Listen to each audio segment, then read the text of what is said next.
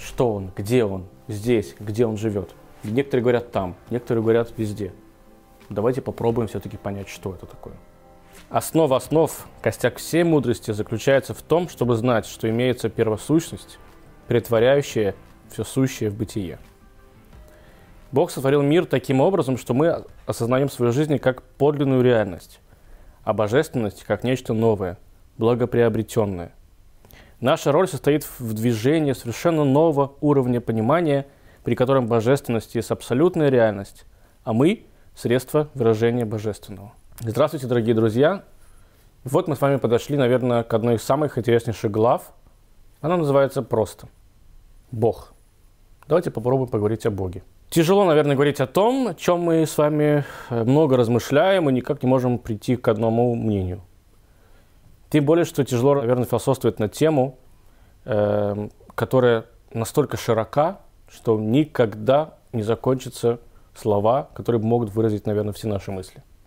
И уж тем более, наверное, тяжело говорить о ком-то или о чем-то, чего, как я люблю всегда говорить, мы с вами никогда не видели. Некоторые Бога ощущают, некоторые же, наоборот, никогда в течение своей жизни его присутствие не видят и никак не могут его потрогать. Другими словами, я спокойно могу философствовать на тему фильма э, Бондарчука «Война и мир». Если, конечно, досмотрю его хоть раз в своей жизни до конца. Я шучу. Ну, то есть, в любом случае, я могу спокойно философствовать и спорить, и размышлять о том, что я хоть раз в своей жизни видел и ощущал. Можно спокойно, наверное, с своими друзьями поспорить о футболе, о КВН. Э, можно спокойно поспорить с моей сестрой о том, что лучше повесить э, на окна шторы либо же оставить их просто без всего. Потому что я знаю, что это такое. Я видел это хоть раз в своей жизни. И могу поспорить своей супругой, какого цвета нам покупать э, сервис э, праздничный на шабатный стол. Потому что я четко представляю, как это может выглядеть. Но могу ли я поспорить, что такое Бог? Я в силу своего образа жизни, скорее всего, да, могу поспорить. Но можно ли здесь, в этом споре, однозначно ответить на вопрос, кто из нас будет прав? Вряд ли, скорее всего. Потому что это огромная философская тема. Но я вам расскажу, что не так уж все и тяжело, не так уж все непонятно. Давайте попробуем разобраться. Само слово «бог» пробуждает в, в нас, наверное, самые различные ассоциации. Для кого-то Бог, ну вот скажите мне, наверное, вы представляете себе как некого старичка с длинной или с короткой белой бородой, он всегда почему-то в возрасте, даже никто же не думал, что Бог может быть ему лет 40 да? Почему-то мы всегда представляем, что Бог на старик. Почему? Потому что мы представляем Бога как мудрого. А в нашем понимании мудрый человек – это человек, который уже пожил, которому действительно уже, э, не знаю, там, за 70-80 лет. Поэтому кто-то его представляет себе как старичка, который сидит где-то на облаке, катается по небу, туда-сюда, смотрит на людишек, которых он сотворил, и решает, этот будет богатый, этот будет бедным, этот будет жить, этот не будет жить. Это создаст семью, этот не создаст семью. Ну, такой старикашка где-то там сидит наверху. Кто-то думает, что Бог выглядит по-другому. Все больше и больше людей вокруг нас говорят, что Бог – это некая энергия, которую мы иногда ощущаем. Это энергия, которой нами управляет. Кто-то говорит, что Бог – это космос. А кто-то говорит, что я вообще не верю в Бога. Но на самом деле это люди самые-самые религиозные, потому что сначала нужно в него поверить, а потом верить в то, что ты, его не существует. Ну, то есть, если я буду не верить в то, что существует стол, я, получается, такой атеист стола. Я отрицаю само понятие того, что может быть стол. Но откуда же тогда я знаю такое слово, как стол? Я же, получается, верю, что кто-то в него поверит. То есть сам предмет имеет хоть какое-то отношение в моей жизни. Поэтому если ты отрицаешь, что есть Бог, значит, ты сначала поверил в, теоретически в его существование, а теперь ты его отрицаешь. Понимаете, о чем я говорю? Поэтому люди атеисты, на самом деле, периодически даже более религиозные, чем, э, чем люди, которые верят в Бога. Есть такая шутка, когда один раввин попросил молодого парня сделать какое-то доброе дело, и говорит, мы знаем, что сделаешь это доброе дело, и вот ты оденешь тфилин, ты оденешь, э, исполнишь заповедь, это мужская заповедь, которые все мужчины должны каждый день, кроме саббата и праздников, исполнять. И Бог тебя за это похвалит. Ты будешь молодцом. Так сказал Равин этому молодому человеку. Молодой человек улыбнулся и сказал Равину, знаешь, говорит, я не верю в Бога. Я не верю в это. Равин посмотрел на него обратно и сказал, знаешь, в твоего Бога я тоже не верю. То есть, как бы, у тебя есть свое определение, свое понятие Бога, в которое я тоже с тобой не разделяю. Есть другое понятие Бога. Видимо, ты еще не разобрался. То есть, самая большая проблематика в том, что Бог слово сегодня настолько непонятное, настолько оно э, неточное, что мы уже только из-за этого можем с вами спорить и не понять до конца, что же такое Бог на самом деле. В иудаизме же все-таки, чтобы вы понимали, есть огромное количество имен, так мы называем, имен Бога. Каждое из этих имен, оно и представляет собой определенный вид энергии. Это сейчас польстит тем, кто думает, что Бог это нечто, э, какой-то космос. Каждое из имен Бога, оно имеет свое влияние на этот мир. И поэтому в иудаизме, в отличие от, даже в том, в том числе да, в, нашем, э, в нашем случае от русского языка, когда мы с вами говорим определенное имя Бога в иудаизме, то имеем в виду именно вот его вид, его качество, вот это, которое он проявляет себя в этом мире. Теперь давайте вспомним другую фразу, которую сам Бог нам с вами произнес, что он создал человека по образу и подобию своему. Именно, может быть, из-за этой фразы, кстати, дорогие мои друзья, создается такое обманчивое впечатление, что Бог – это человек, ну, или какой-то старец, сидящий на облаках. Образ и подобие означает внутреннее наполнение – что все наши эмоции, все наши качества, которые есть у нас с вами внутри, они есть и у Бога. Только иногда у нас с вами доброе начало побеждает злое, но чаще всего злое побеждает доброе. У Бога же они одновременно уживаются в одном месте, образно говоря, да, и никак друга не мешают. По образу подобия это значит по внутреннему составляющей. Но даже после того, как я с вами сейчас это все обсудил, все равно ничего не понятно. Ну, правда же. Бог нечто абстрактное, у него все есть, он все может, и он все не может. Как говорят, может ли Бог сделать так, чтобы он не смог поднять камень, который он создал? Смог бы, потому что он может все. Это все красивая философия, это непонятно. Почему это непонятно? Потому что Бог – это что-то нематериальное, это что-то духовное. Все-таки создал по образу и подобию своему. Получается, что Бог должен быть некой реальностью, которую мы с вами можем понять. Мы же с вами реальны, мы же с вами физически существуем – но мы его не понимаем. Если уже он тогда, получается, за пределами нашего понимания, значит, как я вообще могу к нему относиться?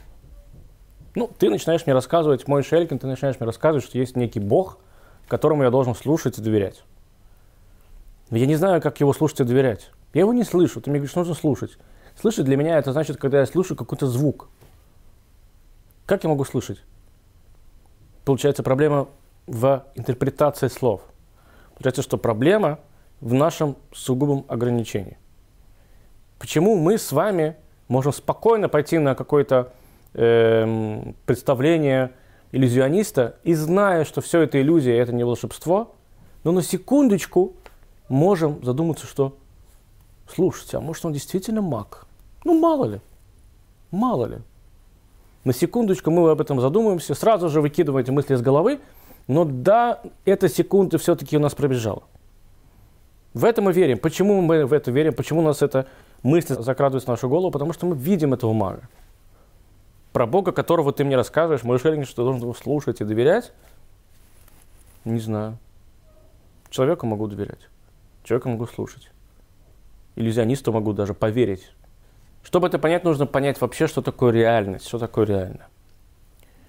Для меня реально то, что сейчас я сижу на диване и общаюсь с вами, дорогие друзья. Для меня реально, что за окном может быть солнце, а может быть дождь, может быть снег. Более того, для меня реально, что если мне кто-то скажет, а я этого не видел, что сейчас за окном ливень, а я его не слышу, и я не смотрел в окно, то я поверю этому человеку, потому что я знаю, что такое ливень. Могу себе представить, что сегодня он может произойти – то есть, к чему я вас хочу подвести? Реально это то, что мы имели опыт с этой вещью. Когда-то мы видели, что такое ливень, когда-то мы знаем, как сидеть на диване. У нас есть какое-то хотя бы отношение к этой истории. Теперь, если уж мы говорим про веру и реальность веры, то когда мы ходим к врачам, например, и врачи нам начинают что-то объяснять на своем умном, потрясающем языке, не обиду врачам, я сейчас не хочу никого обидеть, Я очень близко, тесно общаюсь с врачами в течение всей своей жизни. Нет, не подумайте, не потому что я болею, а потому что вокруг моей семьи. Э, в моей семье очень много врачей. Но когда они говорят на непонятных терминах, непонятные слова, ты иногда хочешь говорить, подождите, подождите, подождите. Я понял, э, не надо, не объясняйте. Скажите мне, как мне сейчас лечиться. И тебе просто тебе рассказывают такую-то таблеточку с непонятным названием. Кстати, как они их придумывают, вообще не могу понять. Но неважно. Да, такую-то таблеточку с таким-то непонятным названием надо принимать после еды два раза в день. Эту таблеточку вместо, там, вместе с едой. Эту на ночь, это только утром, это натощак, это только после того, как ты поел. Ну, короче, огромное количество. Это мы еще понимаем. Но парадокс в том плане, что я верю врачу, который мне только что пытался объяснить на непонятном для меня языке. Я не выслушал его, но поверил его доводам, поверил, что я болею, и буду делать то, что он мне сказал. Чего вдруг? Так что же тогда такое реальность? Врач реален? Реален. Его рецепт реален? Реален. Моя болезнь даже, видимо, реальна. Его знания реальны, да, но я никогда их не видел.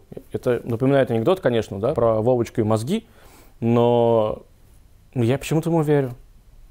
Я почему-то верю политикам, которые мне обещают с трибуны, каждый раз знаю, что, скорее всего, меня, они меня обманывают. Но я верю им, их обещаниям. И теперь, дорогие мои друзья, к вам вопрос. Почему нельзя поверить и в то, что говорит Бог, которого мы с вами никогда не видели, не ощущали? Ну, в теории. Какая разница? Политика, то, и то, что я вижу политика, поэтому я ему верю. Ну, видимо, да. Но иногда просто мы принимаем на веру огромное количество вещей и не задумываемся, и не пытаемся их понять и разобрать их. Но здесь же, когда нам говорят про Бога, мы начинаем сразу как-то закрываться. Почему? Я вам отвечу. Другими словами, дорогие мои друзья, вы вынуждены сейчас со мной согласиться в том, что мы до конца не можем понять и дать точно определенное слово реальность. Ну, не можем. Потому что болезнь, которую мы с вами не видим, э, она тоже для нас реальна, да, и мне, чье-то мнение к какому-то э, поводу для нас тоже реально. Но мы с ним даже можем не согласиться. Бог, то, как нам говорит об этом религия и предание, и знания, сделал эту вещь специально. Какую вещь? Он сделал себя – невидимым, не до, до конца понятным э, нам. Иудаизм считает, что Бог заключил всю свою мудрость в одну книгу, в Тору. И все то, что там написано, это и есть сам Бог. Вся его мудрость. Это грубое сравнение, но однако же люди, которые пишут книги, романы, либо просто какие-то э, другие э, жанры, да, у них появляются на их бумаге. В тот момент, когда они пишут книгу, они туда вписывают, если так можно сказать, свои эмоции, свои мысли. И это же факт. Действительно, когда мы берем книгу и прочитываем ее, то по этой книге мы с вами можем представить себя человека. Мы не можем себе представить то, как он выглядит, если там нет фотографии. Но мы можем представить его взгляды на жизнь по тем буквам, которые напечатаны в этой книге. Можно ли сказать, что в них есть сам этот человек? Конечно, можно. Он вложил свою, принято говорить, душу, но мы, скорее всего, скажем по-другому. Он вложил в нее свои мысли, свой разум и дал нам возможность прочитать это и согласиться с ним или нет. То же самое сделал Бог, по нашему мнению. Он написал книгу Торы, и там есть весь Бог. Если мы откроем эту книгу, которую невозможно в течение всей жизни выучить и понять и прочитать, потому что есть огромное количество комментариев, комментарии на комментарии на комментарии и так далее, но все равно мы хоть частичку, но мы с вами Бога да все-таки поймем. Но, я не просто говорю так, частичку, до конца Бога понять невозможно. Если уж мы согласны, что до конца мы не можем понять э, логику какого- какого-то человека, но она есть, так вы вынуждены тоже понять, что и признать, что не до конца понятно, невозможно до конца понять логику Бога. Потому что Бог – это то, что скрыло себя ради того, чтобы мы к Нему тянулись. Он хочет, чтобы мы пытались Его познать. И в тот момент, когда мы перестаем развивать это свое желание, мы начинаем куда-то съезжать. Я это видел своими глазами много раз. Есть другая крайность, когда люди начинают настолько хотеть его понять, что они въезжают в другую крайность. Бог же нам четко дал определение. Есть моя мудрость, есть мир вокруг вас. Соедините их. Живите с тем и с тем и с тем. Но почему же все-таки слово «Бог» у некоторых из нас вызывает крайне отрицательные эмоции? Честно вам скажу. Все очень просто. Из-за подмены понятий, из-за того, что мы почему-то думаем, что все в нашем мире просто, нам кажется, что мы обязаны и должны легко понять, что такое Бог. Вообще нет. Ну, вообще нет. Вы все понимаете в вашем мире, то, что вокруг вас происходит? Честно скажите. Нет. Мы иногда не понимаем, почему нам в институте преподают какой-то предмет, который совершенно, на первый взгляд, не связан с нашим будущим образованием. Но мы съедаем это. И выучим, и сдаем. Потом в жизни никогда не открываем эту книгу. Мы не понимаем до конца все, что есть вокруг нас. Но почему-то у нас есть ощущение, что мы можем это делать, а Бога понять мы не сможем, а если мы не можем его понять, значит его не существует. Нет. Не работает так. Когда пророк Моисей слышит от Всевышнего приказ идти в Египет и вызволять своих братьев, он спрашивает у Бога, Бог, а кто ты? Моисей, Моисей имел такое э, право, знаете, такую наглость небольшую спросить у Бога, а кто ты? Почему я должен вообще тебя слушать? Кто сказал, что ты правда и правильное направление? Бог ему ответил совершенно непонятно. Бог ему ответил так. Я есть тот, кто я есть. Вдумайтесь в это. Если в это поверить, то это даст вам немножечко шока в голову. Единственная вещь в этом мире, если так можно сказать, которая действительно до конца существует, это Бог. Любой предмет, который вас окружает, не появился из ничего. Одежда была с кем-то сшита, и материал, который, из которого она состоит, тоже был уже давно-давно здесь, на этой земле, он рос его просто переработали. Мебель, на которой вы сидите, сделана таким же самым образом. Самолеты тоже таким же самым образом. Но даже если вы не верите в Бога как в сущность, я думаю, что хоть раз в своей жизни вы задумывались, откуда все это? Вообще, кто сказал, что должно быть вообще существовать? А еще более у вас начинаются, наверное, страшные мысли, когда вы думаете, а если этого не будет? И в этот момент мы не можем представить, что чего-то нет. Получается, что что-то или кто-то, что было до нас, оно единственное настоящее. Потому что нельзя назвать предмет настоящим, если он рано или поздно распадется на атомы. Значит, он не настоящий. Настоящий – это что-то, что всегда существует. Можно сказать, что оно настоящее в данный момент? Можно, но всегда нет. Всегда существует только Бог. И вот из этих, таких, можно сказать, не очень правильно по-русски, геморройных мыслей мы начинаем копаться. А когда мы начинаем копаться, то вдруг кто-то из нас начинает думать, что сейчас он понял, что такое Всевышний, что такое Бог, начинает рассказывать всем остальным. Второй услышал от первого, понял немножко неправильно, перефразировал и пошло-поехало. И начинаются войны, начинаются крестовые походы. Слово «Бог» у нас появилось от того, что мы мы не можем до конца понять, что это, и при всем при этом мы это извращаем и начинаем использовать это в своих целях. С точки зрения истории, как часто люди кричали «Бог» и шли на войну. С точки зрения истории, люди, которые нам говорили, что они глубоко религиозные и верующие, потом шли и плевали в душу другим своим собратьям. Слово «Бог» у нас вызывает ненависть или неприязнь не потому, что эм, мы испытываем это именно к Богу. К Богу мы ничего не испытываем. Он как бы либо ты веришь, либо не веришь. Даже если ты не веришь, все равно ты допускаешь его существование. Слово «Бог» нас бесит от того, что кто-то другой использует его не так, как мы бы хотели, чтобы его использовали. Вот почему. И опять же, происходит проблема с подменой понятия, как я уже сказал. Все очень просто, мои друзья.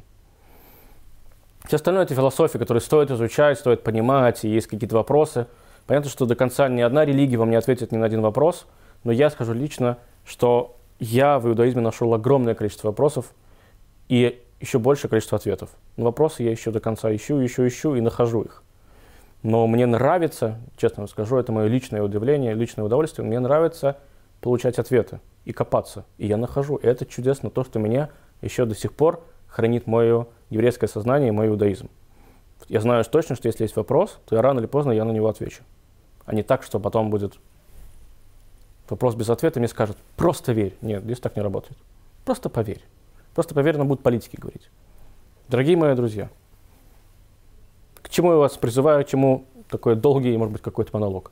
Слово «Бог» – неплохое слово. Называйте его не Бог, называйте его папой. Некоторые называют его папой.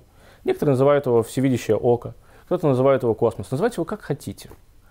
Но когда вы произносите это, слово, вы должны остаться человеком.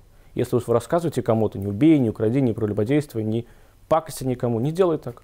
Потому что если все-таки будет какой-то человек, который захочет действительно поверить в Бога или стать немножечко чуточку получше, и он увидит то, как вы делаете что-то неправильно, то эта вся история с плохим грязным концом будет продолжаться и катиться, как перекати поле. Используйте слова правильно. Не только Бог. Используйте слова любовь, добро и помощь. Используйте их правильно. Делайте так, чтобы люди, которые слышали от вас эти слова, не ненавидели эти слова.